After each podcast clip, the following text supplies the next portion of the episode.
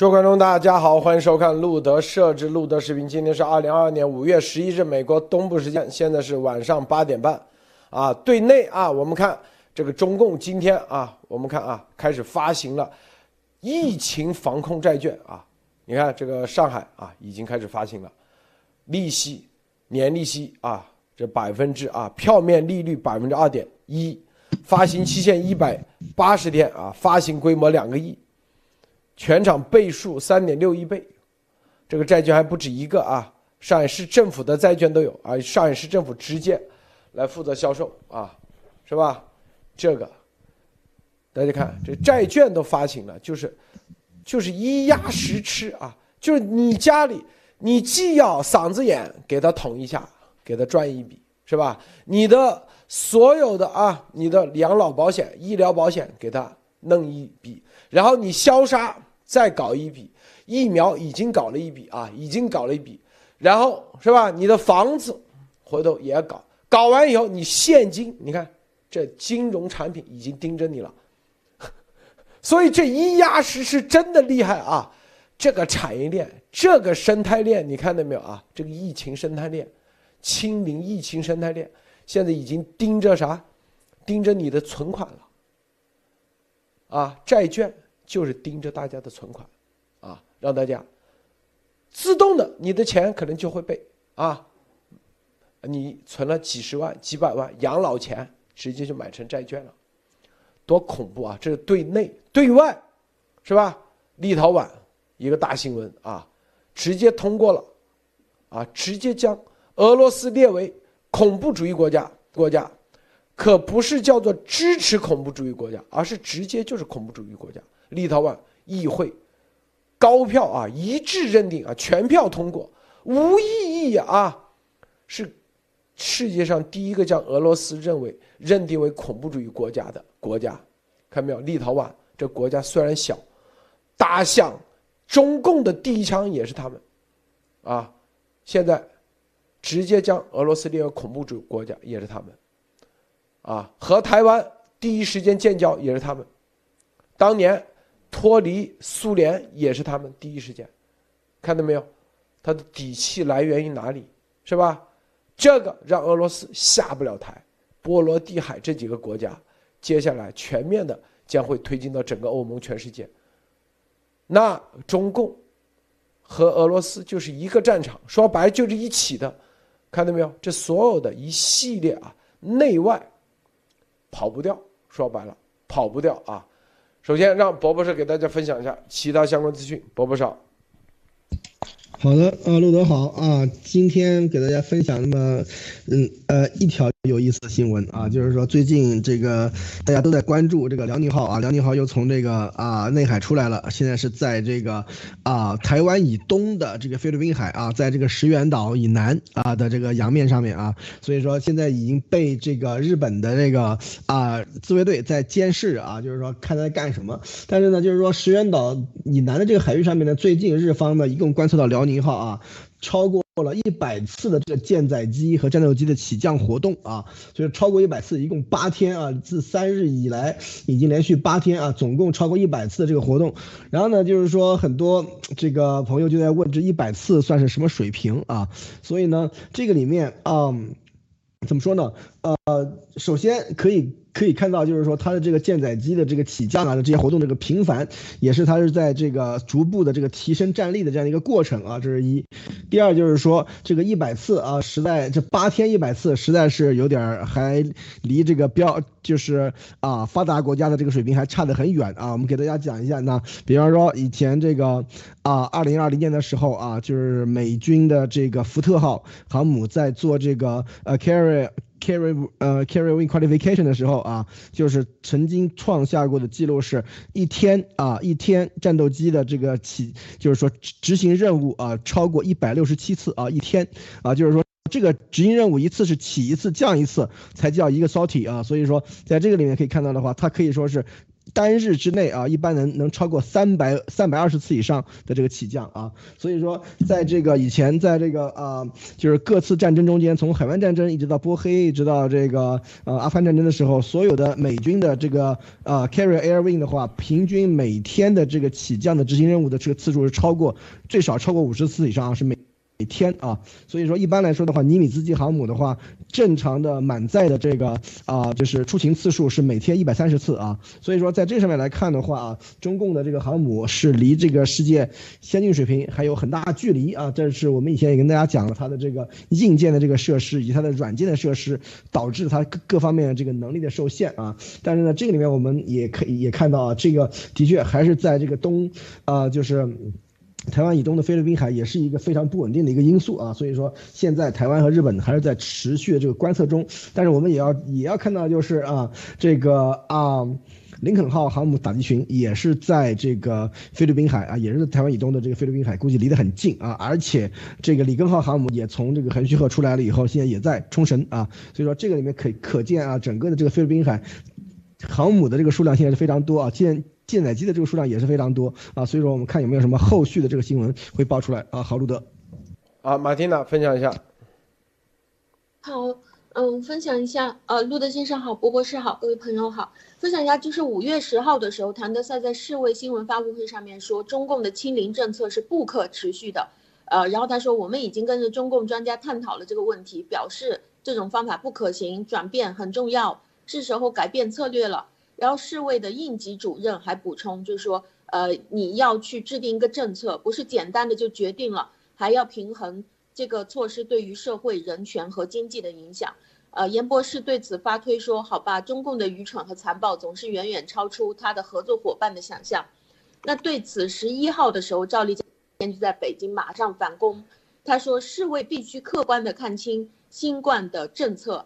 然后，国内的解放军西路网发表的文章，现在就是说，提倡这个与病毒共存的人都是反贼，啊，还有一种国内的这个民间的说法，就是提倡与病毒共存的就是邪教。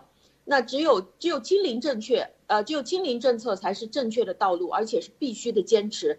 呃，在西路网上面，他就写着说，这个是关系着国家利益、民族存亡。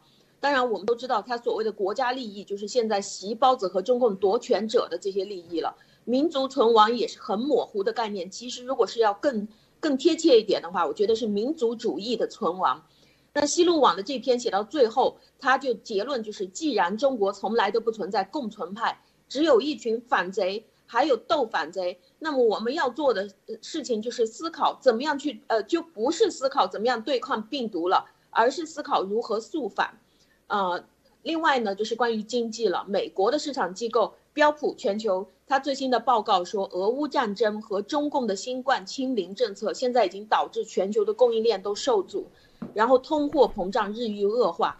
四月整个全球的商品和服务销售通胀已经是创了世界纪录了。然后全球的经济增长速度现在已经成为二十二个月，就是新冠开始呃以来的最低。摩根士丹利他就预计。如果是俄乌战争继续，中共继续封城的话，今年全球的经济增长率，呃，这个速度应该不会达到去年的一半那么多。介入的先生，好，你看啊，这个，这个二零二二年央企首单疫情防控债发行利率创同期限央企公司债券历史新低啊？为什么呢？为什么是新低还那个？就说白了，意思说。供不应求，所以利率低，因为全场倍数是三点六一倍，就是它是两个亿规模，现在有三点六一倍，就有六七亿啊的资金要买这个债券，是吧？就是物高价高的得啊，啊，利率百分之二点一啊，很低啊，很低的利率，居然还有这么多人买啊！发行一百八十天，你看，发行方你看啊，牵头主承销商申万宏源证券，啊。中国民生银行、中国建设银行等等啊，上海证券交易所挂牌交易、交易场所，这是啊上中交上海航道局有限公司，这叫做第一期啊疫情防控债，看到没有？那接第二期、第三期，那别的什么央企啊，都会通通发行啊这债券啊疫情防控债。除此之外，还市政府疫情防控债也都出来了啊，是不是？所以啊，所以大家看看，这个邪恶啊，只有你中共的这种邪恶，防疫它现在把它金融化了、债券化、证券化啊，接下来你想停都停不了，这就是习所说的啊，这个清零，清零背后巨大的产业链，你觉得能停得了吗？就一压十吃啊，不但你的这个每一次啊。这个核酸检测一个礼拜现在是检三次，现以后可能一天检三次都有可能啊，是吧？这个检测捞一笔，然后啊，打疫苗一针两针三针四针五针六针啊，捞一笔是吧？捞完以后，现在消杀已经是捞一笔了啊。我们今天早上做节目啊，一平方米提成三块钱，但是啊，还有还有。发飙啊，就是相当于这个赌赌玉一样啊，这个小区，每个人啊找关系还要提前买下来，是不是？现在金融产品又开始了，债券产品，接下来那就是啊，已经上市公司大家看已经看了年报啊，什么这个检测或者是这种，呃，这个叫什么科兴疫苗，去年一年啊几百亿几百亿人民币的利润是吧？好，现在债券就已经开始了就，就是，他们在这方面啊，就八仙过海，各显神通，绝对的啊，能各自用各自的方式，就是飞这本根啊，抠这个啊蛋糕，你就是在家里头，就是被他啊瓜分，这个债券是不是？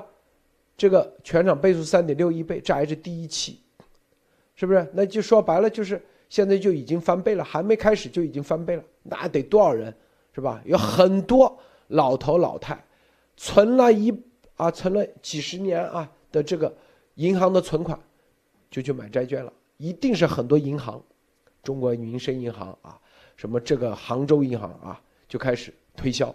但是在国内，你账上只要存了一百万人民币以上，一定有很多啊，什么基金经理、债券经理给你打电话。现在基金已经不吃香了啊！一定债券经理给你打电话啊，这个债券好啊，防疫情防控债券是吧？全场倍数都三点六一倍了，一般两倍已经了不起了，它都三点六一倍，一定升值啊！这个债券肯定赚啊！你想想，是吧？到啥地步？那你的很多钱就给他，就这个钱，你的存款，他讲反正存银行，是不是？银行的利率也这么低。那还不直接买成债券，啊，这个债券肯定有保障，还可以翻倍，说不定未来。所以啊，你看核心是啥？就它不仅仅盯着你的家，盯着你的房产证，还盯着你的存款，是吧？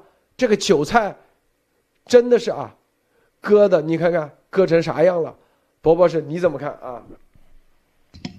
那这是一个很不好的一个消息啊，跟大家说，为什么说很不好呢？就是说，我们已经以前一直跟大家说啊，这个疫情防控已经产业化了啊，就是说这个疫情防控啊，这东西已经形。形成了一个产业了，而且路德在节目里面也也已经已经告诉大家了啊，这个产业的背后的受益者是谁啊？到底是哪个姐夫啊？是吧？在这个在这个后面后面是当老大的啊，对吧？然后呢，这个时候产业的话，它就一定会慢慢的开始扩盛扩散到别的领域啊。你像那个以前疫情产业化的话，它只是啊，比方说核酸检测啊，什么。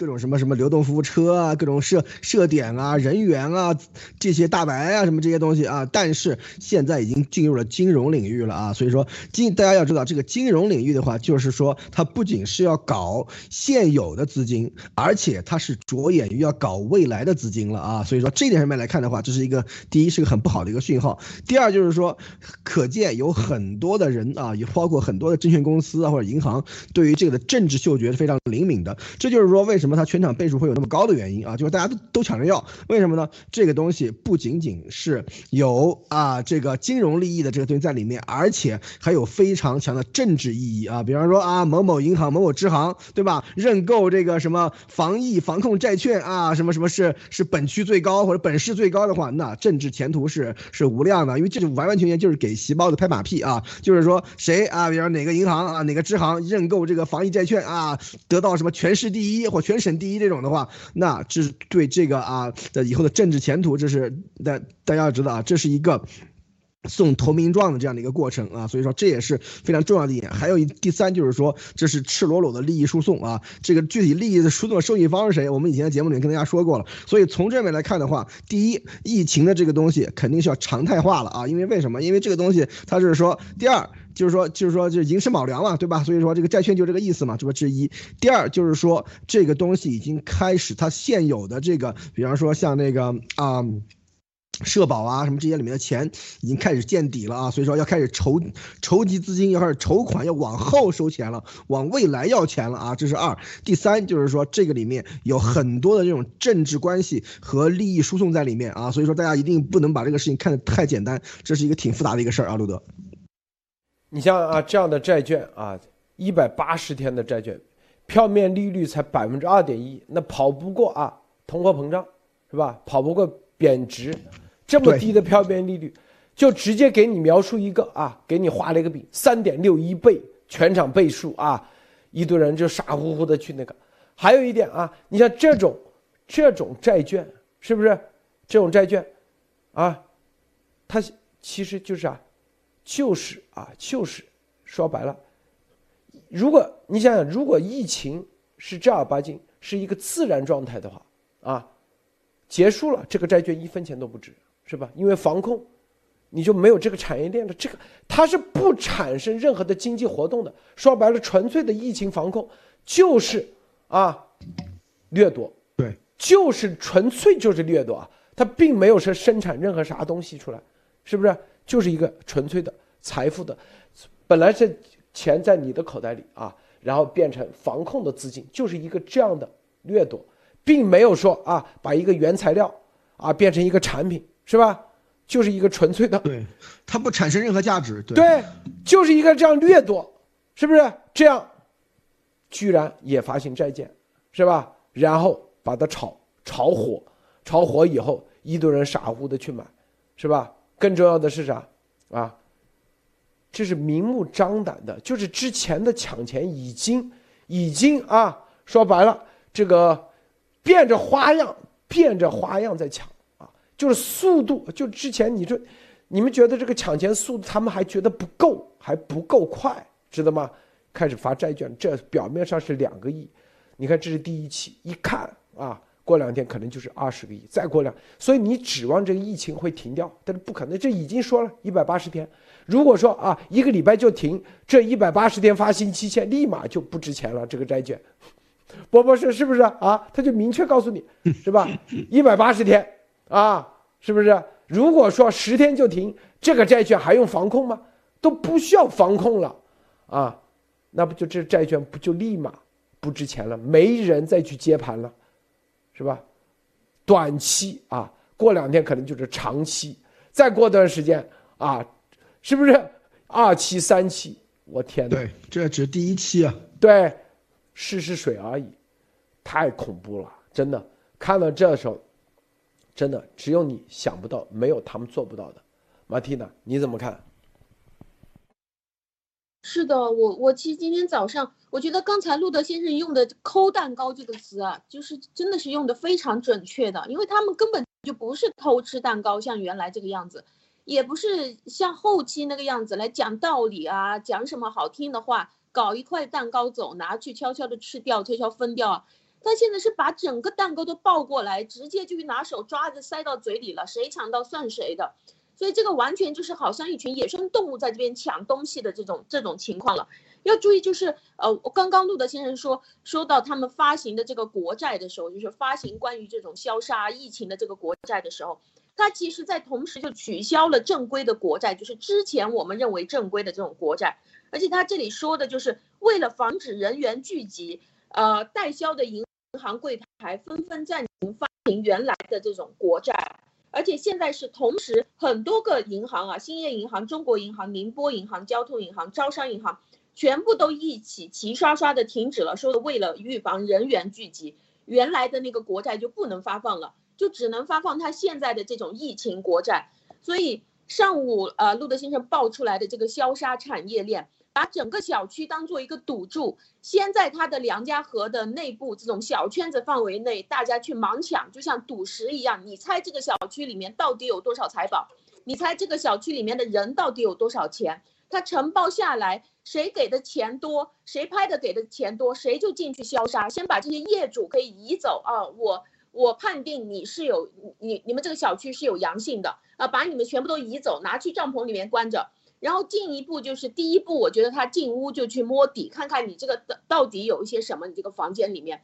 然后呢，他说他给你去消毒，把你这里喷的是没有办法住了。接下来他可能又要把你移到那个帐篷里面去，然后他在。我觉得下一次他要去做的事情就是，他呃现在还可以叫着说我是来为了你好，我是来为你消杀，还能把这些当地老百姓的钱拿来掏出来，你来买国债，我来帮你消杀，你给我们凑钱。接下来我觉得在消毒你之后，应该要做的事情就是勒索你，或者甚至就是杀掉你。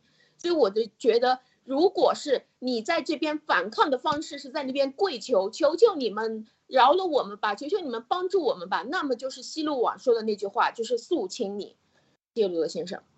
这个啊，很多人说啊，他都已经，他们已经捞这么多钱啊，这怎么样？为啥还要发行啊？这个债券，流动资金是不是？他要更多的人啊，就是说现在他的这个规模发展的就人员的速度发展的，比如说啊，啊之前刚开始可能是五万人，现在可能五十万。啊，就是这这帮什么消杀的，就是接下来还有更大的计划，是不是？这些这些人啊，他就是人员越多的时候，你的车马费你必须得啊，可能很多人是吧？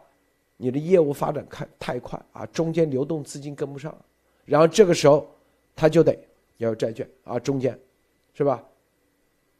流动资金是不是很多现在可能都是啊，过十五天给他都不愿意了，他怕底下。兵变啊，下面的人越来越多，时候，所以就是要用这个债券这个钱，是吧？去支付底下的薪酬，啊，人太多，万一有一两个哗变怎么办？因为速度发展的速度毕竟太快，是吧？这些人，啊，这些人也不是好惹的，你要知道这一点啊，这就是他的两面性，是吧？因为他给这些机会。立马应急管理部啊，这些所有的白卫兵，一旦失控，没钱，一旦失控的话，反过来对他们也是一个巨大的杀伤力。他们很清楚，啊，所以啊，这就是两个亿，是吧？他担心啊，一下搞很多，如果啊，如果没人买的话，那就会失败，是不是？啊，穷途末路，对，所以先搞个两个亿试下水，自己让自己人去买，因为他一旦照债券，马上就进入了上海证交所啊。上海证交所，啊，马上就有交易啊，马上就这指数，然后一看啊，指数不断的提升，很多人就会抢着债券，立马哎，虽然票面利率只有两点一年利息，但是是吧？这个债券啊，怎么地比股票还是有一个保质保障，至少保障是吧？它是二点一的这个钱在那里，所以很多人就会抢，一旦形成一个哄抢之势。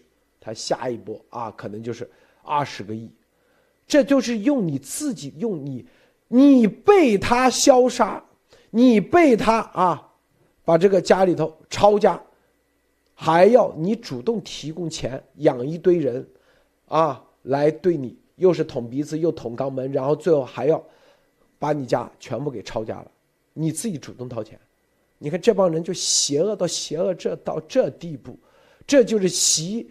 引以为豪的疫情经济学，这里头自己啥都不用出，只要啊能够洗脑，能够宣传到位，所有的这个产业链全部给你建起来啊，金融、证券，是不是？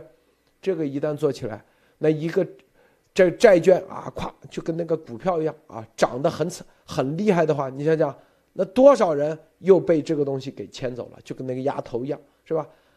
故意自己做个曲线，也有人也有人上当，很正常啊。这个世界中国人十亿人，这里头啊百分之啊万分之一的人，他都多少钱多少人？是不是中国人多嘛？是吧？啊，还有就是，你自己就算啊没有，他主动的把你的账上的钱给划过去啊，找个人代笔签名就行了，去买债券，是吧？这都是这样的啊。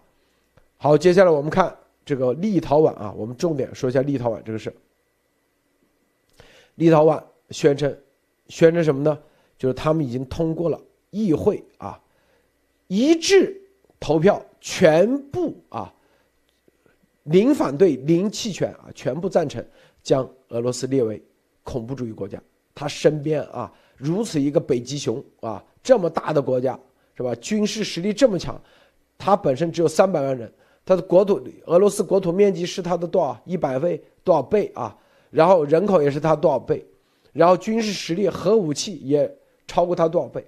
他们敢把俄罗斯列为恐怖主义国家，而不是支持恐怖主义，而是直接就是恐怖主义，甚至认定俄罗斯在乌克兰实施种族灭绝，啊，这意味着啥？波波波生你怎么看啊？就是说，立陶宛一直是一个欧盟的国家、北约国家的一个风向标啊。咱们以前已经讲过了这个为什么啊？就是说，这个里面，比方说，立陶宛以前在这个对台湾的态度上面啊，以及对这个嗯，就是呃中共中共的跟欧盟的关系啊这些态度上面。立陶宛都是走在第一个，然后呢，后面就会看见整个的欧盟的这个其他国家和北约呃其他国家进行跟进的这样的一个这样的一个呃现象啊。所以说这一次你看立陶宛又一次啊第一个出来啊把这个俄罗斯认定为恐怖主义国家啊，这个大家看清楚，这不是支持恐怖主义啊，支持支持恐怖主义是别人是恐怖主义啊，你支持他啊，这叫支持恐怖主义。这个他就是说俄罗斯就是一个恐怖主义国家啊，为什么？就是说。一旦这个定性成立，或者一旦这个定性在欧美国家里面形成共识了以后，那对于俄罗斯的很多的这个行动就可以以反恐的这个套路来进行了啊！大家要知道，当年从呃美国呃。开始的这个后面整个的一段时间的这个反恐的这样的这个动作里面，有很多很多的这种现有的政策、现有的技术和现有的这个这个法令啊，都可以拿来用啊。所以说这个里面可以说是非常非常重要的一点，大家一定要知道啊。这个不是那么简单，就是认定你是恐怖主义就完了啊。大家要知道，这个恐怖主义国家是有是有相应的待遇的啊。大家要知道啊，这个一旦它这个定性完成的话，这个待遇就可以直接上待遇了啊。所以说这个大家要知道，这是一个非常。啊，怎么说呢？挺很比较比较强烈一个信号啊，所以我们看后面有没有其他的欧盟国家和那个北约国家啊继续跟进啊，路德。这个立陶宛它属于既属于欧盟又属于北约，就立陶宛通过的法律啊，说白了，北约欧盟必须得跟进，否则你要么把立陶宛赶出去，赶出北约，是不是？你不认可，你就，否则你必须得跟进，因为因为啥？因为他们都是。欧盟国家、北约国家，一个啊签证可以从东从南走到北的，是不是？那就意味着啥？这里认定俄罗斯是恐怖主义国家，是吧？那接下来是不是你欧盟国家跟不跟进，是吧？那就必须得跟进，这就是从法律角度上已经是第一个啊，第一个就多米诺，它必然是联联联系在一起的。就跟当时台湾一样啊，记不记得去年八月份，立陶宛第一个啊认定中共是什么支持啊是个种族灭绝啊，在新疆犯了种族灭绝，然后最后啊台湾第一个承认台湾啊代表处，是不是？后来整个欧盟全部跟进，全面跟进，看到没有？啊，因为你要么就把立陶宛踢出去，啊，是不是？你不认可，你不认可，你你整个欧盟全部投票。所以，因为他这里只要啊，议会通过啊，俄罗斯为恐怖主义国家，那就是什么意思呢？就是说啊，波罗立陶宛就可以啊，因为恐怖主义定很多罪啊，是不是？资金上啊，他就等于说就相当于一个程序，它有一个接口啊。它整套系统它有一个接口，立陶宛是有这个接口可以输入很多东西的，是吧？就相当于你这个啊就可以输入，比如说啊恐怖组织名单啊，因为它已经定了，所以当在全球的恐怖主义的组织里头的时候，哎，立陶宛就可以把名单输进去。好，那接下来是吧？那就是欧盟、北约跟进，北约、欧盟一跟进，中共国。是不是？那立陶宛那就是俄罗斯已经是恐怖主义国家，跟俄罗斯做生意的任何国家，那都叫做支持恐怖主义国家。如果啊有情报得知中共和俄罗斯是一起啊全面结盟，那中共也是恐怖主义国家，它就这这个关联性就建立起来了。那跟俄罗斯做任何经济活动的，那都是就是恐怖主义。那欧啊，这立陶宛就可以调用北约的力量来对。这些所有的进行啊制裁或者采取各种行动，他这一招很厉害的，非常非常厉害。我跟你说啊，你现在俄罗斯该怎么办吗？是不是？你去打立陶宛，打立陶宛就是打北约，啊，你不打，那接接下来那就是北约就把你的所有的一系列名单全放进去了，是不是？啊，那整个欧盟也全放进去了，你干不干嘛？所以啊，好，你看这就是。整个啊，北约它其实美国西方它就是一步一个脚印，啊，步步为营，就是就跟这个丫头一样，今天说啊，他不得不撤撤回破产啊，这就是步步为营，你走到哪一步都是一条死路。就中共习，昨天我们为什么说严博士跟本拉登工作站的站长做节目？你看到没有？今天就已经认定恐怖主义国家了。说白了。那恐怖主义国家，那本那个普京不就相当于本拉登吗？不不是，是不是啊？头头，对，那对你采取啥行动？恐怖主义国家的头儿可以斩首的。对对对，是直接合法斩首的，是不是？当年为什么苏莱曼尼可以被直接干掉，没有不承担任何的这个责任啊？这就是说他是恐怖国、恐怖主义国家的这个这个军事领导人啊。那就说明，比方说那个什么呃俄俄罗斯的那个什么什么什么国防部长啊，或者俄罗斯的这个什么总参谋长啊，只要啊出国或者不出国，在俄罗斯或者在乌克兰直接被干掉，一点问题没有啊？是这样的一个问题，待遇这是啊。西方国家重点是法律，你只要合法。你只要法律程序走过了，他的是，他的能力无限大。我告诉你，是不是能力是无限大的？他已经通过了恐怖主义国家，那接下来是吧？说白了，他说啊，这个立陶宛的特种部队啊，说白了其实就是海豹突击队这个翻版是吧？然后北约的情报系统支持立陶宛，立陶宛你说养不起一个。啊，几十万的庞大军队，但养个特种部队那还是轻轻松松吗？伯伯是你说是不是啊？几千人的海豹突击队，他养轻轻松松，是不是？那执行这种斩首行动，那不是轻轻松松吗？所以我们昨天说啊，为啥本拉登工作站，这就是有所指。接下来袭猪头，你说跑得掉不？伯伯是你说他跑得掉不？啊？对。这个里面大家要知道，大家嗯不要忘了美那个美国美国的一个态度啊，就是说，俄罗斯和中国这。不是两场战争，而是一场战争啊！明确。如果现在美把它给这这个已经明确了，大家一定要知道啊。那现在把普京定为啊，如果整整个西方开始把普京定为恐怖分子、恐怖主义、恐怖主义国家，那这是同一场战争里的细胞子，那一样一样是恐怖主义国家啊。所以说这个这个咱们别急，一个一个来啊，因为这是要有这种法律和这种这个立法的这个这个程序的啊。所以说一个个来啊，然后到最后我们看看我们细胞子成为这个恐怖主义恐怖主义国家、恐怖主义领袖。以后那是啥待遇啊，是吧？所以说，不过细胞已经习惯了，他已经两年多都没出国了嘛，是吧？所以他估计在山洞里藏着，都已经啊习惯在山洞里面窝着了哈。所以说，这个他躲这个斩首，估计也比较有经验了哈。所以我们看啊，但是大家一定要知道这个方向是这么走的。不要忘了美国说说过的话啊，就是说中俄不是两场战争，而是同一场战争啊。所以说，普京后面是什么待遇的话，细包子会跟进啊，跟进他他也是会享受同样待遇啊。所以说，这个真的啊，斩首并不是梦啊，路德啊。记记住啊，西方、北约、美国，他能力一点问题都没有啊。不管你跑到哪里，我们昨天说是热文，核心就是法律流程要通过。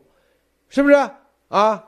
立陶宛是北约国家、欧盟国家，法律流程通过了，说你们不跟进没事儿，不就斩首吗？是吧？啊，立陶宛还没有特种部队，是吧？借个特种部队都可以，他国家他是合法的，因为他已经议会已经通过了，是不是？啊，接下来那就是中共，百分之百一样的。所以，所以告诉大家，就是对本拉登斩首的这所有的行动，立陶宛一个国家一点问题都没有，它完全可以操作得了，因为啊，它虽然没有大面积的什么啊这个导弹什么航母啊这些东西，但是一几千人上万人的特种部队还是轻轻松松，是吧？这个马蒂娜，您说呢？是的，非非常赞成。就是呃，俄罗斯它现在已经被定义为被立陶宛啊，第一个定义为世界上的这个恐怖主义国家。呃，在立陶宛，其实立陶宛它没有强大的军队，在它第一次出来说话的时候，就大家就会怀疑它的这个底气在哪里。这个就像乌克兰，他已经把俄罗斯打得满地找牙的时候，大家都还在想他的底气在哪里。而且是现在是已经都赢了，立陶宛每一次推进的事情其实都已经做到了稳扎稳打，因为呃，我觉得是因为抗争还在继续啊。刚刚我也问了路德先生，路德先生说美国的思路就是我们假设你还能活一万年，所以我们每一步我们都要稳扎稳打，都要严密谨慎的去定义，而且每一步都一定要走在这个法治的基础上面。我觉得这这件事情到底是怎么回事？到底谁在背后？肯定是很多年以后得到了解密，说想当年其实应该是以这个东西开头的。那作为被定义成这种恐怖主义的国家之后，很多的呃背后的这种大规模的毁灭式的制裁肯定就要来了。而且如果一个国家接下来它被定义为支持恐怖主义国家，那这个是最轻的，就不要说你去跟恐怖主义国家合账了，或者是。那肯定是一起制裁，或者你也被定义为一起的恐怖主义国家。对于这个事情，白宫的普萨基他就说，呃，有人去问他，就说啊，到那么接下来美国会怎么样去做呢？他说这个东西没什么好预测的，呃，我们是所有的这些东西都必须要通过国务院的审查的，意思就是你正常化的国家合作已经结束了，绝对不可能了。所以接下来就是当审批结束了以后，就接着一步一步来。你该是恐怖主义国家，该怎么样就去就怎么办，你就完事儿了。所以，但是我们一定要注意的东西是，他们制裁他们的，我们反抗我们的。你有没有发现，俄罗斯在这个整个被定义已经到今天是恐怖主义国家了？这一步中间，它中间俄罗斯人没有产生一个大的反抗的声音出来说，我们不跟随这个俄罗斯政府了，我们不跟着这个普京混了。那么，如果是说，他在中间出现了这样的一个大的这种反抗运动，比如说俄罗斯出现了这种独立宣言的运动，那我相信这个事情在中间是有足够的时间可以产生转机的。就是我们只是一部分去制裁，哪一部分我们不制裁，我们已经知道了。但是现在我们中国人，我觉得我们已经开始去做这个独立宣言的事情。那接下来，如果是说现在在网络上可以看到的东西，就是。如果呃我把这个席包子当做我爹，我把中共当做我的爹和我的娘，如果我爹我娘不给我好的指挥、好的政策的话，我就在这边撒泼打滚，我就在地上说我要死了，我要去跳楼了。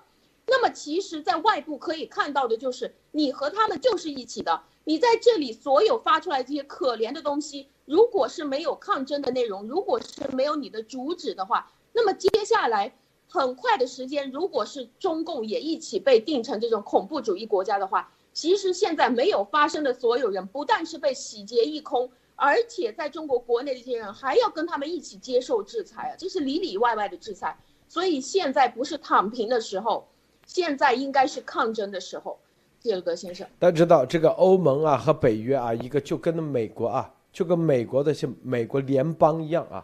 美国联邦某某一个州，比如说纽约州啊，如果通过了认定谁谁谁是恐怖主义主义组织的话啊，我告诉你，那基本上是整个美国联邦都会那个啊，这就是美这联邦的法律就这样，就这样，就欧盟就相当于美国联邦啊，美联邦的概念，某一个任何的通过了法律啊，是不是他就可以利用用。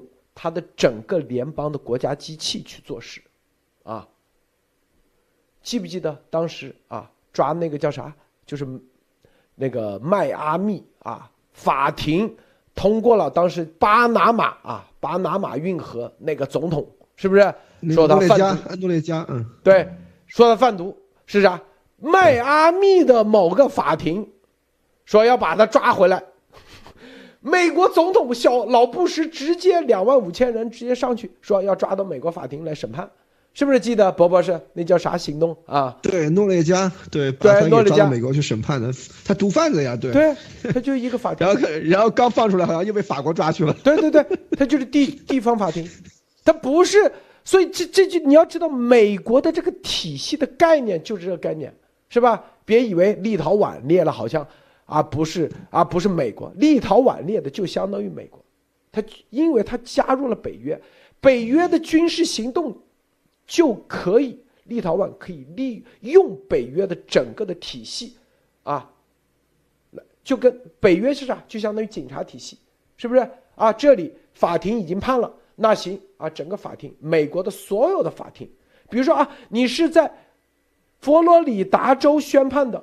那美国所有州的警察必须得去抓他，啊，海外都得抓，FBI 到海外都得抓，是不是？这为啥？哎，你愿意说啊？只是佛罗里达判的，怎么可能纽约州配合？哎，美国法律就这样，一样的。立陶宛现在判了，说白了就已经宣判了，北约就必须得用北约的啊方式，怎么样？是吧？现在只是列列完以后，还会有一系列的啊。啊，具体的措施一步一步来，是吧？你看看，这就是，所以大家看，这这就是啊，习猪头他知道他跑不掉，这就我们跟二月四号就已经说了，习二月四号和普京站在一起啊，签了内约的时候，他已经死定了啊，他绝对跑不掉。你看现在美国昨天四百亿美元啊，四百亿美国会已经通过，是吧？这个援助乌克兰。一百一十亿美元是专门给总统的特别经费，不需要跟国会。那这就这这里头一百一十亿美元，说不定有二十亿、三十亿，是吧？就是特别行动，说不定里面有啊，申请了。本来啊，拜登只申请了五十亿，那么国会说五十亿不够啊，你以为光抓普京啊？这还有一个习猪头啊，是不是？习猪头再给你五十亿，是不是？是吧？这这这这，你看抓个本拉登花了两三亿，是吧？这个抓个这两个，那这就叫特别经费、特别活动经费。博博士，你说呢？是不是啊？对，因为。这个大家要知道，就是说立法这个东西，尤其是国内法，第一，你习猪头是没有任何的影响力的啊，就是说你不能够去干扰别人的国内法，对吧？当然了，你你去想别的辙也可以啊，但是这个国内法一旦通过，第二，这个国内法它是在很多地方上是有效的，而且大家要知道，立陶宛这个向来就是啊冲在最前面的，大家要知道啊，一旦冲在最前面的话，很多事情的话，欧洲欧盟的队友们一看到这个反应以后，立刻就跟上啊，跟。上了以后的话，那后面就是说，啥事都有可能发生了啊！就是说，路德说的嘛，乱枪打鸟嘛，是吧？如果到时候啊，赏格出来了以后啊，就是勿谓言之不预啊，是吧？所以说，这个里面真的是非常非常有可能，这个后面是往这方向走的，因为美国的态度已经很明确了啊，美欧叫什么？俄罗斯、中共一盘棋啊，就是两个是两同一场战争，所以说这个后面的话呢，很多的这个两个国家的这个啊。领领领领导人啊，就领袖人物的话，他们待遇估计也是差不多的啊，路德啊。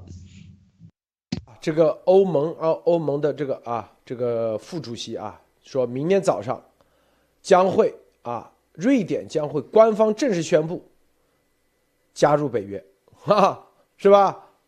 哦哦，不是芬兰啊，过几天呢，就瑞典的国旗将会 follow，在几天之内也会宣布正式。芬兰明天。就会宣布，五月十一号，今天下午六点多发的啊，看到没有？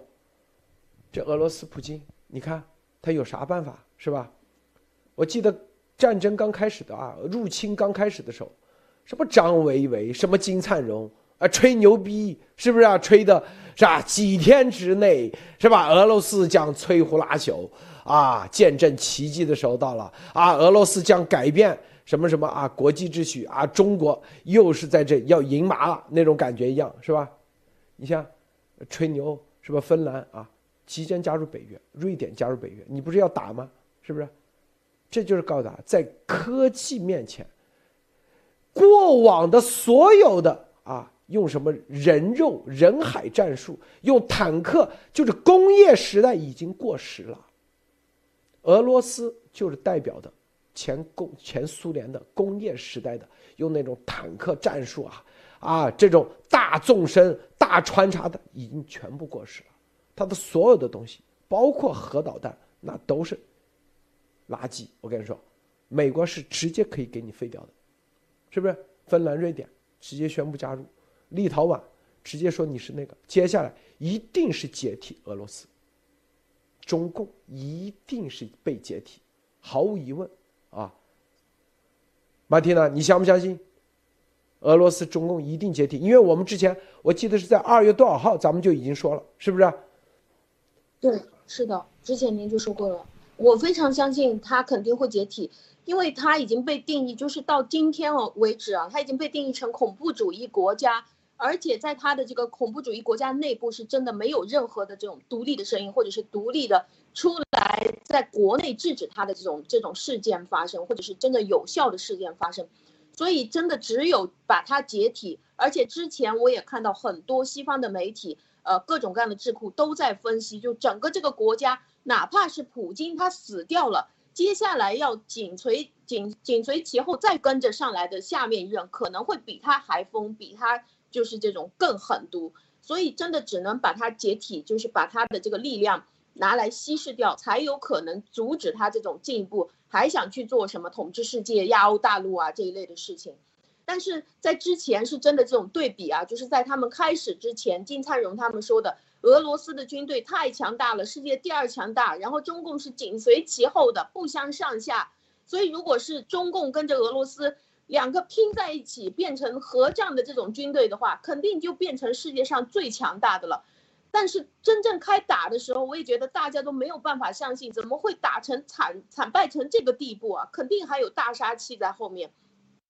所以，就是他们的这个宣传给我们造成的这种印象，真的是非常强烈的。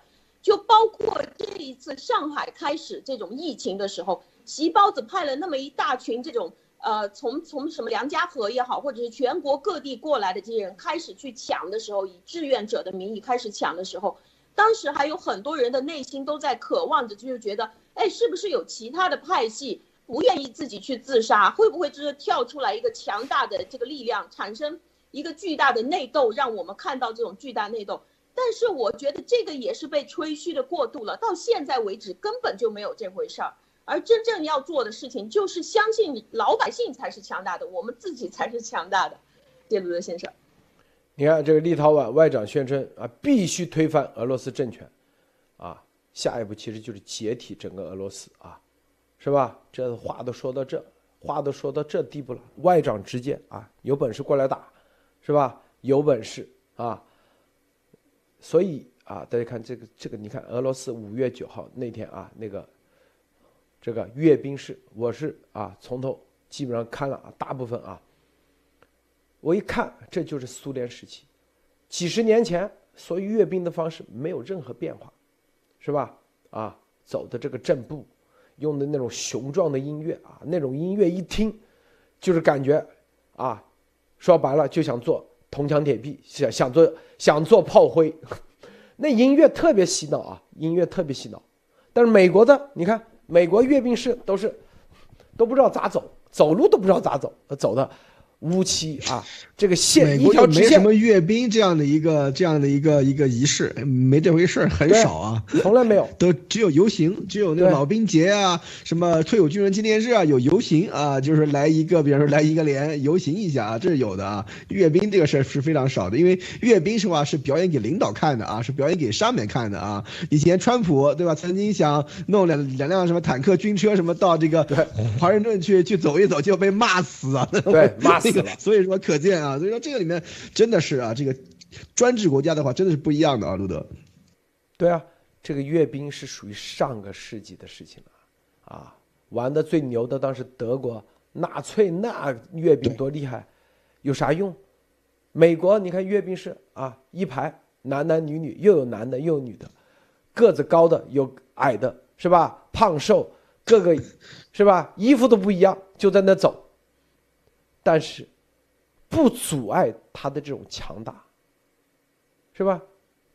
这每一个人可能都是啊，这个后面的这个 AI 操作的高手，就是是吧？他干嘛要这么壮，是吧？吃胖点无所谓，为啥？因为他是在背后玩无人机的，很厉害的，是吧？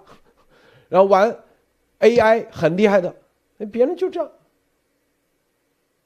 你看，这就是这在美国的阅兵，你看的就是一盘散沙那种感觉，这也能打赢仗，这就我们告诉大家的啊，是吧？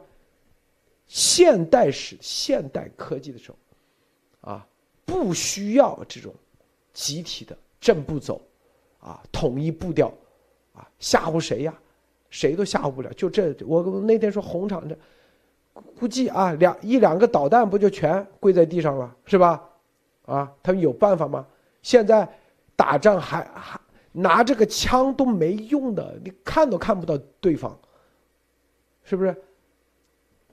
美国，美国，啊，这所有的战场上，一个个多强大！你看，我们说啊，当你猎杀本拉登的时候，每一步做的多么细致，情报获取能力，人都没进去就知道你的楼，本拉登住在哪一层，经常在哪个房间，都知道这个房间里面的大小，这就是热文，因为。长期数据收集，因为你经常在这个房间走动，根据你的热文，你就把这个房间的大小会你自己给它画出来了，是不是？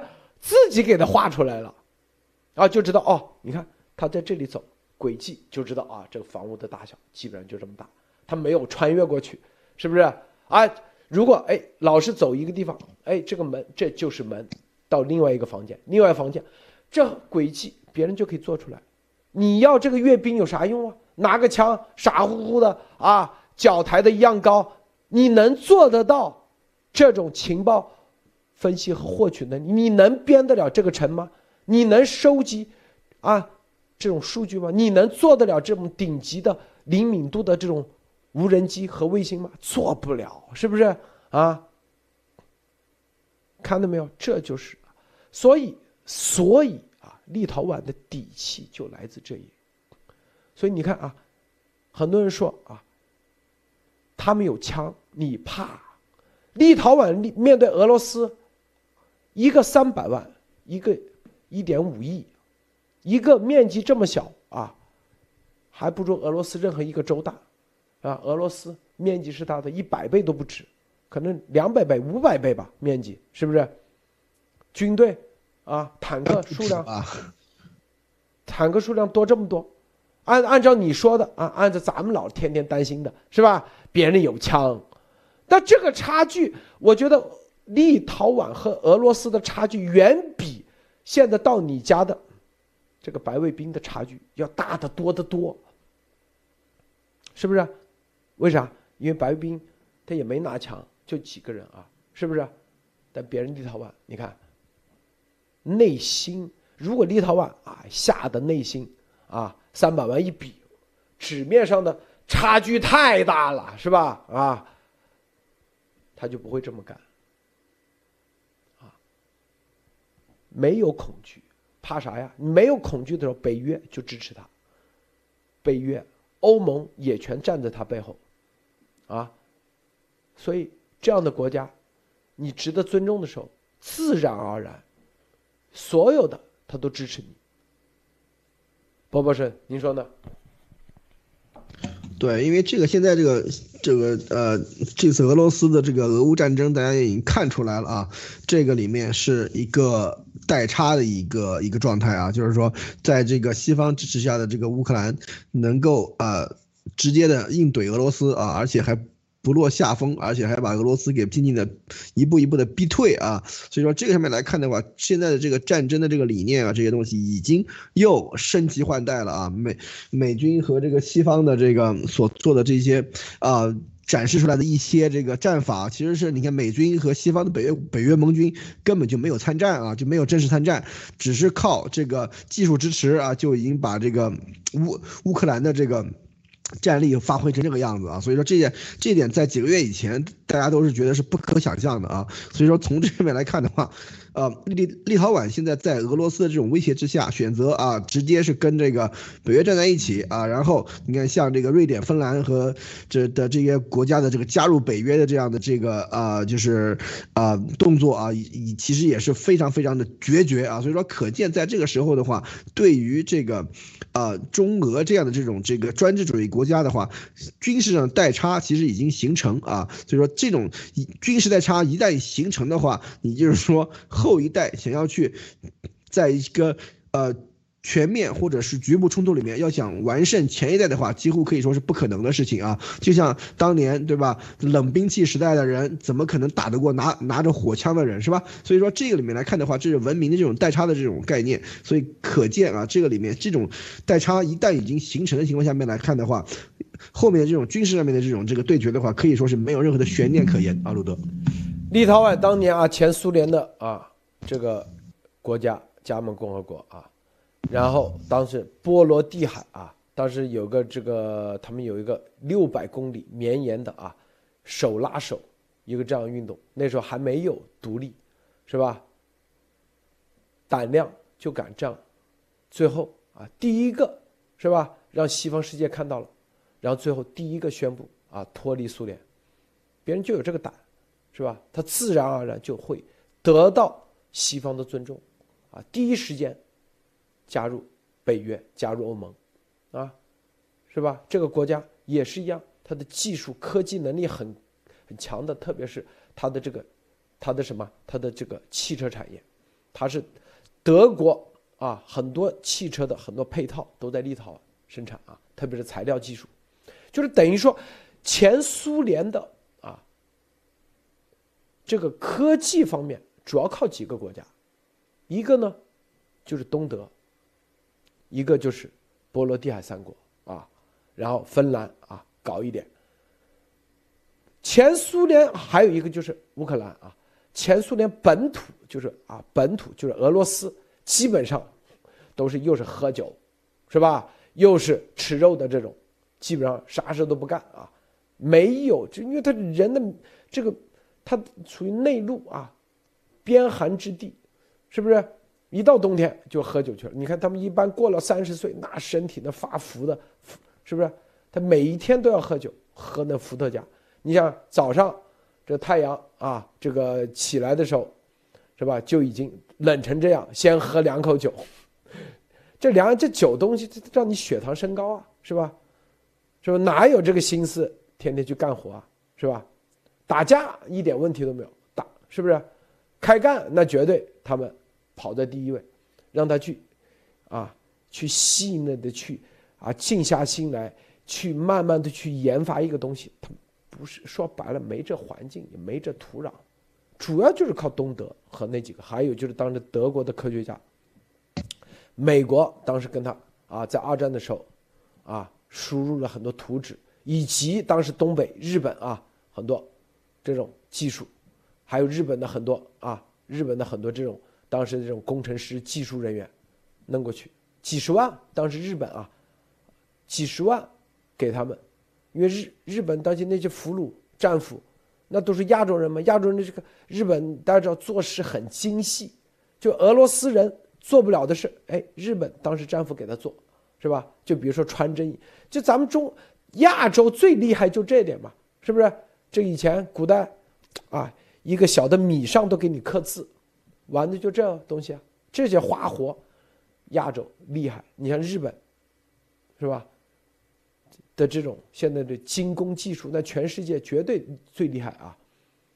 但俄罗斯一旦那些那些国家没有的时候，俄罗斯就彻底沦为没有科研，没有精工，没有技术，没有啥。技工啊，就是高科技那种技工，啥都没有，沦为了一个彻底沦为了二三流国家。现在你看这次他们的那个这个叫做啊阅兵，那些啊什么坦克啊那些做的真的是设计很粗糙啊，很粗糙，里面啊就是傻大是吧？里面很多啊，因为。很多的具体的也没有人性化考虑，你看它的整个的模具，你就可以看得到啊，是吧？因为它这外壳都是冲压件嘛，就纯粹浪费原材料。然后嘞，包括它的喷漆，都是，因为我是在拖拉洛阳拖拉机厂实习，曾经啊，二十年前是吧？二十多年前，我看了这个苏制的厂，苏联元件的那些厂，那真的是垃圾，知道吧？它的整个的上漆、喷漆，你看它这次还是属于七八十年代那个技术。很差的，是不是啊？没有任何人性化考虑，整个的钣金件啊，外我你看那那所有的外面，你跟跟跟啊一些最基本的，你像美国的完全没得比，啊，很多人说这东西外观无所谓，错，这体现了啊你的工艺水平，是不是？你能做出弧度，那表明你的工艺水平高。是不是你弧度都做不出来？你看它基本上全是平的，它的所有的坦克啊，你看全是平的。这个工艺水平决定了很多，这些细节决定了你的精准度，包括还决定了很多你的真正的科技实力。否则你就知道它的它的齿轮、它的咬合度，你就知道很差嘛，是吧？虽然你像 AK 四、AK 四七那种枪，稍微粗一点。都可以打得出去啊，因为它设计没这么精细，但是是吧？你的这所有的啊齿轮啊运转，是不是？你看这一次，你看它基本上搞着搞着，走着走着抛锚的多得很，是吧？啊，因为它给的图纸虽然也是中共国生产的，啊，但是毕竟图纸就这样，是吧？然后你耗油，你对于能量的消耗。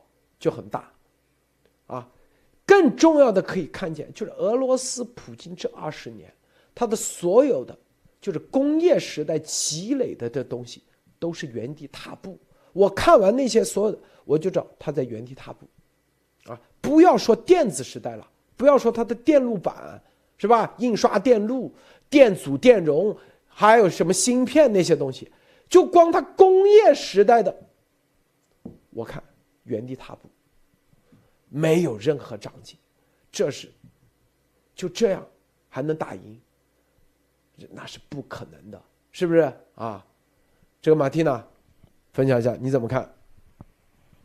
是的，对我我非常认同啊，就是呃，其实其实阅兵的豪华程度啊，这个是之前有人做过呃科研和对比的，就是说把如果你把阅兵的豪华程度作为一个维度来看的话。其实观察一个国家的专制程度和它阅兵的豪华程度这两个维度进行对比，你就会看到，越是专制程度高的国家，它的阅兵就会更加豪华；越是专制程度低的国家，它的阅兵就会越奇奇奇怪怪。有一些国家就属于民主程度比较高的，或者是有一些是反战的国家，你就看它这个阅兵是不得不出来，然后大家就出来，比如说是呃有的是摩托车杂技呀。或者有的出来自己跳舞啊，大家跳团队舞啊，这个意思是告诉大家，就是暗示告诉大家说，我们这个国家是反战的，我们是需要接下来就是以经济发展为为我们的主要点的。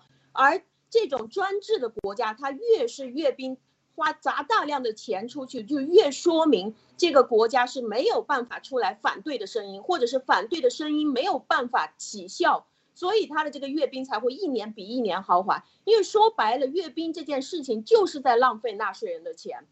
你如果说是真正要打仗的话，那你就去打仗啊！为什么你花那么多的钱在这边搞了那么一帮老百姓？而且这个武器的炫耀，就像刚刚路德先生是非常清晰、非常非常详细的分析了他的这些武器是怎么样。但是其实当阅兵的时候，对于全世界的所有人来说，这个武器就是在视频里面、镜头里面晃过去。它到底是什么？就像鸭王新买的西装一样，你根本不知道这个是什么一个东西。他只是不断的在他的直播里跟你强调，你看今天我们大直播啊，我今天准备了十二套西装，都是全新的，带领带，什么都是全套的。你们不要以为这个料子不好啊，这个都是某某大某某大品牌给我高端定制的。你看这个这个料子，我摸给你看，特别舒服啊，就是在。大家看到就是在视频里面晃过，而现场的老百姓他们连夜在那边练习摇摇假花，已经一个晚上没有睡觉，在那困得头昏眼花，坐在自己的小凳子上。所以当真正坦克开过来的时候，你不管是马车过来，或者是坦克过来，他都一样，已经头昏了，根本就看不见这个东西到底是怎么回事啊？时间到了吗？搞完了吗？我们赶紧回家，就是这样一种感觉。所以，如果是一个国家真正民主的话，这样的阅兵是不可能一场比一场更大的，就是说明这是一个独裁的国家，所以才会有那么大的一个阅兵。这个，这个博博士啊，你是专门搞这一块的。您看完他的这种公差和他的这水平是不是七八十年代？我没有瞎说吧？啊，你是专家。他对他他这个呃俄罗斯的这个工艺啊，就是说军工工艺，他自打这个苏联解体以后，他这个进步其实是很小的啊，是很就是说，如果是把这个当时美苏当年还差不多能够在同一个水平上面比一比的话，那就是说苏联解体九十年代解体了以后，到现在啊，他的这个。就是说，从工艺啊什么各方面来看，就这个行电子啊这方面就更不用说了啊。它很多东西还是停留在当年这个这个苏联的这个这这这个水平上面啊。所以说它的这些东西的话的这个设计，我前两年也分享了一个推啊，就是为什么这个特七特七二坦克一炸的话，整个这个炮塔就飞上天了啊？但是为什么呢？那那那是因为它的人员都坐在这个自动装弹机的这个弹药上面啊。所以说一炸的话，整个就往上飞啊。所以说这个里面可以可以感感觉到他们的这种这个设计和这个。制造的这种工艺都是都是跟西方是有一个代差的在里面啊？为什么？这个这是跟他们就是说在脱开了，就是说这个全球化的这个体系了以后所所造成一种直接结果啊。所以说中国中共为什么说它的这个军事的这个装备能够做到起码这个外表上面比较光鲜呢？这。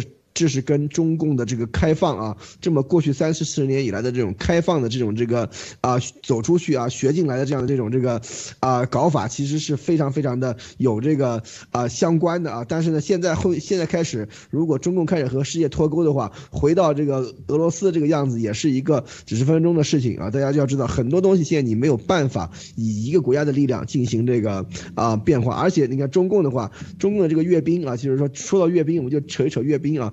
中共的阅兵其实比俄罗斯还扯啊！大家知不知道，中共阅兵的枪是有阅兵专用枪的？八七式啊，这个阅兵专用枪啊，它这个枪是没有枪机这些东西的，是不能用来打的，完全就是一个样子货啊！就是说专专门是给阅兵用的啊！所以可见为什么，就是说我们刚才说了，你要想这些人要有真正的这个子弹什么的，说不准就准就要往那个主席台上招呼了啊，是吧？所以说要有阅兵专用枪啊，就是礼兵用的，就是里面没有没有枪机，也不能够进行有进行激发像这样啊！所以说可见面子工程上面来看的话，俄罗斯的这种面子工程起码搞的还是。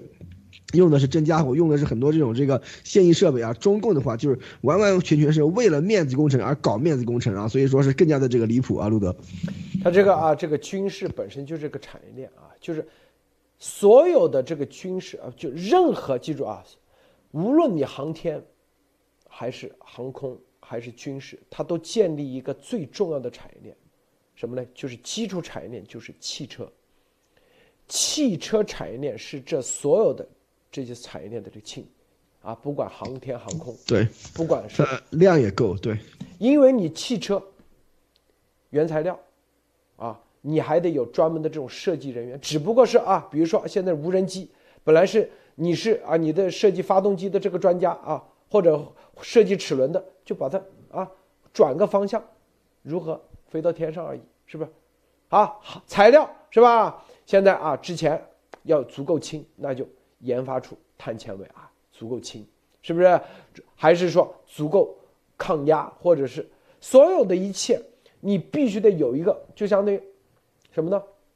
是吧？你得有一个基础的一个行业，去全面的啊啊！美国第一是全世界最大的汽车市场，所以你看美国的路上很多各种各样的车，中国从来没见过的，包括在加州啊农田。有这个收割机，那哎，我就在想，哎，这些车从来，我一直在想，我说这些车从来没有市场没看过，这都都是特种车，而这特种车他就给你定制，你就可见美国的这种定制能力有多强，啊，定制能力的强大，太厉害了，因为你不但要有人来设计，然后还要有人来研究，然后设计，设计完还有。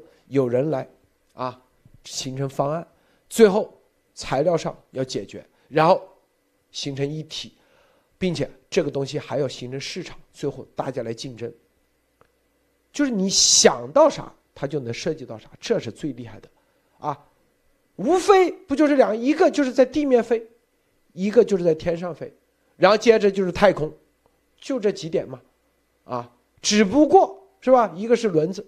一个是解决发动机，一个是喷气，是吧？然后再往上面说火箭，是不是？就这，所以你得有啊！你看美国还有那个老车翻新啊，就那个老爷车，还有还有老飞机翻新的啊，对，还有老飞机翻新，二战飞机让它重新飞啊，这个东西我有参与的啊。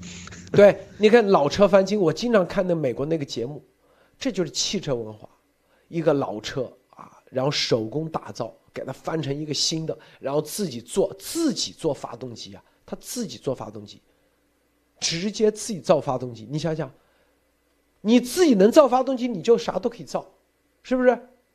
这就是美国的这个这个能力，这个体系，这个能力太强大了，真的。中呃，因为他他啊，你你现在的东西，你必须得解决几点。第一啊，就是啊，工业革命时代的，就是你的机械技术。加上材料技术，是不是？你的设计能力啊，你的力学啊，各方面五金件啊，你的支撑能力，是不是？啊，然后再加上现在的电子，你得设计电子的能力，设计芯片的能力，然后变成电路扁、电路板，是吧？集成的能力，所有这些，中共国，你看这俄罗斯那个车，你就知道，它基本上它没这个能力，它还是停留在最老的。那种，就跟那老解放，就是咱们二十年前大家都做个老解放吧，是吧？对，拿那个拿那个摇杆在前面摇的那种，化油器的那种，是不是？对，俄罗斯还停留在那个那个水平上。说白了，就是他这几十年，因为他没有一个产业链，他没有一个汽车产业链，所以他根本没法前进。因为你没有汽车产业链，这所有的人才你是养不起的。你多少钱你都养不起，只能，是吧？就是按部就班啊。所以，但是很多人说中共国是不是？中共国他没有解决这个问题，他没有解决这个，他只是在一些电子产业啊，就是一些小家具啊，小小什么生产个什么什么啊，收音机呀，收就类似于这样的啊，智能手机啊这些，它有一定的，但是机械和电子。和全面结合的和材料，中共差远了。你就看中国有没有，有没有啥改装车这个行业，就像美国一个完全旧的车，把它翻新成一个新的架，啊，中国有没有自己手工打造发动机的这个行业？有没有用钳工？没有，没有，看到没有？日本都有，美国有。中国没有，你手工打造不了发动机，你就你的产业你还属于一个很初级的，还是一个初级的产业。别人是用钳工搓出一个发动机，你想厉不厉害？厉害吧？啊，这技这种技工，中国根本就没有，那是很厉害的。因为我我是啊，曾经是没从过这职业，但很关注这个，我就知道。你看那个叫做，美国有个那个电影叫做《激情与什么什么那个啊，《速度与激情》。激情，对。那里头全都是。就搞这个的，对。里面发动机都是手工打造的，是不是？你搞六缸，我绝对搞八缸；你搞八缸，我十二缸，是吧？然后给你加氮气，你的氮气一加爆缸，你垃圾，然后大家拼比拼，我加了氮气不会爆缸。你中国，我曾经在中国也想改装车，后来这中国不能改装车，发动机不能改装，因为有编号的，你的车的外形你都不能贴东西，这就是啊，中国没有自由的车，你啥产业你都起不来。波博士，你说呢？对，这边我有很多朋友玩了一个东西叫 Kit Car，就是说他是他，你可以到网上去订，订了以后，你可以他给你一大堆啊这个零件儿，对吧？车子的这个框架，就是这些这个钣金这些东西全全给你，然后你然后你自己搭再再到另外一个一一个，比方说呃旧车行或者什么就要去买个引擎啊，比比方说要某年某一年某一个型号的，比方说福特的引擎拿来以后，你就自己可以组个车出来啊，比方说是那个，比方说是那个 Shelby Shelby 呃 Cobra 对吧？这种那个经典跑车啊，你可以自己组一个出来，而且呢，也美国这样的车还可以上牌照的啊，所以说这个里面可以可以看到，就是说人的动手能力是是超强的，这是一啊。第二，他他的就是说对于这种这个工程人才的培养啊，就这这种东西是从小耳濡目染，你和你老爹从小一起，对吧？自己在家车库里弄弄个车出来的话，你这个整个。对于工程的这个理解，跟那个没弄过的人的感觉是完全不一样的啊！所以说，在这个里面，美国为什么工程人才这么多，对吧？这么强大，所以说这也是有原因的。而且它就是从工程方面来看的话，它又是，就是说可以为这个工程类培养非常多的这样的这种这个呃人才啊。比方说，你看像美美国，我们讲一个比较高端的啊，单晶芯片，对吧？啊，不是单晶单晶叶片，对吧？就是发动机里面，比方说那个 F 三十五发动机里面，它的很多这种高温叶片都是单晶啊，就是晶体单晶单晶体叶片啊，这个东西的这个学术论文在六十年代、七十年代就已经出来了，但是它怎么样实现量产？怎么样实现这个良品率达到百分之九十几啊？这种怎么样实现这它的这个整个的这个这个啊这个工艺过程，包括里面的这形象这些东西的话，它整个是因为因为大家要知道单晶芯片、单晶到叶片是长出来的，像这个长长个东西，它它像是晶体这样的过程嘛，它整个东西都是靠工艺，知道吧？它。不是说你掌握了像中共啊。看到了这个叫什么？这个这个啊，一篇这个论文啊，就觉得哦，行了，我也会做了啊，然后就去实现啊。你这个东西的配方，你这里面粉末冶金的这个整个这个这个这个这个过程怎么样？就像路德说的这种热处理啊，这种这个这样这些过程怎么做？而且它的良品率怎么控制？这些东西都是都是工艺上的东西啊，这些都是需要动动手动手能力很强的工程人员才能做出来的。中共的这个单晶叶片啊，据称也有啊，但是我知道的是这样，就是说它一次。啊，做个大概一一百个、两百个出来，然后搞这个技工一个一个来测，来一个一个往外剪，可能一百个里面能剪出来个十个，十个就不错了啊。你你像美国这种单晶叶片的话，它良品率良良品率能达到百分之九十几啊。所以说在这个里面来看的话，这就是一个差别在这里了啊。就是你不是说你光看人家的一篇论文，你光看人家哦这个东西是怎么做的，对吧？这这个这个这个。呃，单晶叶片，比方说他的论文的这个这这个啊，里面做法是怎么做的，你就你你就会做，绝对不是这个样子啊。工艺这上上面这上面的话，需要是多年的积累，以及需要这个人才的这种这种从非常小时候的培养啊。所以说这个上面来看的话，这个还差非常多啊，卢德。这个啊，我看美国有一个有一个就是类似于啊这个大比武的节目，就是锻造刀啊，美国那个对，那个锻造刀就是你自己。就它一堆材料，那个材料呢，比如说就是一个方一块很很普通的一块方铁，你自己挑材料，挑完材料自己啊，就一个炉子在那里，你自己加热，加热完以后你自己去锻造啊，就这样一个选秀节目，点击率很高，很火啊，然后要打造出他给你很多任务，比如说啊。这一期节目三个人啊，三个啊四个人比啊五个人比，比完以后一个个淘淘汰啊，两小时打成一个什么形状，五小时打造成个什么形状啊，然后然后那个刀呢，今这这次任务是要打造成日本刀，那次任啊下一个任务什么打造成什么阿拉伯刀啊，然后呢最后打完以后用那个刀砍那个竹子啊来比谁的刀啊手刃。以及它的锋利程度，以及它的这个会不会开刃？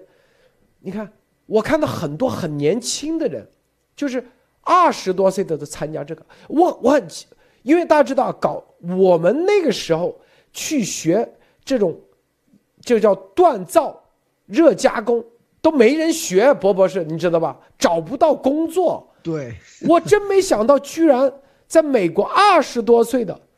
他们居然也有人参与这个行业，让我很，这就是美国，真的，三十六行，行行出状元，真的，他不是千军万马去当公务员。对，那个那个那个这个片儿，如果大家感兴趣的话，在 Netflix 上有叫《Forged in Fire》，这个片我也我也看过的啊，很有意思的啊。就更重要的，你你要知道，在中国现在玩热加工。你去看看，哪有十几岁年轻人？十几岁年轻人天天就是去如何当官二代。啊，当网红直播，当什么直播带货，有谁二十多岁现在在家里去？那那那小孩二十多岁，他特别喜欢这，是吧？啊，开始就跟那个选秀采访一样，就跟那个什么中国好声音啊采访，在在在在家里啊，天天练，就是他要要要总结经验的嘛。你到底啊，烧到多少度，然后然后再去敲，是吧？淬火淬油，这个都是二十多岁别人就参加比这个我我一个同事，他太牛了，她老公就是玩这个啊，他家那个地下室里连那个什么电炉啊，什么对什么这些东西，这全部都有啊。你看，这就是美国。你中国现在还有谁二十多岁？二十多都是是吧？搞得跟个，是吧？又是，然后就直播啊，要么就是什么王刚样炒菜是吧？要么就是没哪有人去搞这行业？没有，我跟你说啊，你看美国，啊，各方面牛人真的是太恐怖了。看完这你就知道，在中共的这种啊。洗脑统治下，很多都被阉割了。日本也有啊，日本很多，因为日本的的刀那太厉害了，是吧？对，日本的那个叫啥？那种那种非常非常厉害，这体现的材料科技。对，马蒂娜啊，最后分享一下。嗯，好的，嗯，我我也是听完了这个，我我也是非常感兴趣的，对于这些小动手的事情，还有这些小手工啊。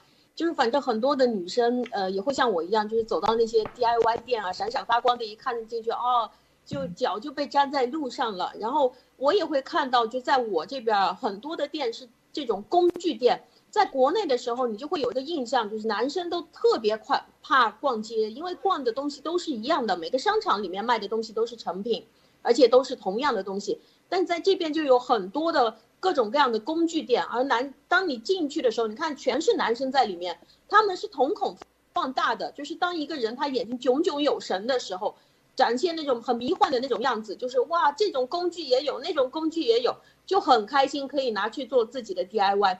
但是在中共国，就是当从中共国出来的时候，你看这个路上奇形怪状的各种车子开着，你就觉得为什么这个车可以上牌啊？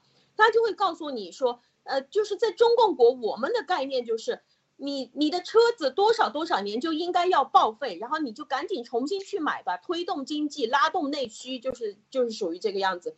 但是在这边，当你去问他，哎，为什么你爷爷的车现在你还可以改装完了以后重新开得出来呢？